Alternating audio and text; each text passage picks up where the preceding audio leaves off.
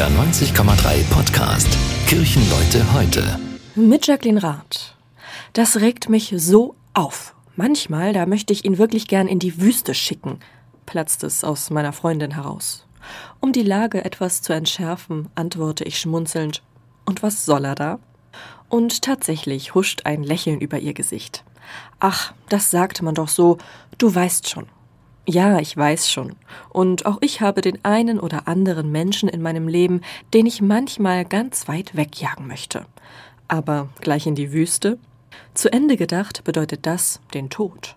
Und genau darum ging es ursprünglich auch.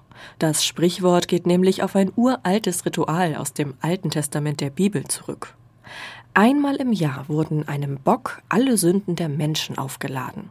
Es wurde also bekannt, was man alles falsch gemacht hatte. Dann wurde das Tier in die Wüste gejagt. Dort würde es dann über kurz oder lang sterben und mit ihm symbolisch die Sünden. Dieses Ritual hat übrigens gleich eine zweite Redewendung gebracht, den Sündenbock. So nennen wir noch heute jemanden, der für die Schuld eines anderen herhalten muss so wie das Tier damals.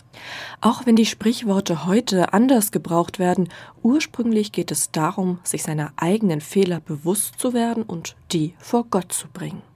Das ist im Christentum und auch in anderen Religionen bis heute wichtig. Aber auch wer nicht religiös ist, merkt manchmal, dass er oder jemand anderes etwas falsch gemacht hat. Das ist ganz normal. Manchmal hilft dann eine Aussprache, manchmal aber auch ein wenig Abstand. Wir müssen uns ja nicht gleich aus den Augen verlieren. Denn mal ehrlich, wer will am Ende schon in der Wüste landen? Das war ein Beitrag der katholischen Kirche. Kirchenleute heute, ein Podcast von NDR 90,3. Wir sind Hamburg. Hamburg, Hamburg.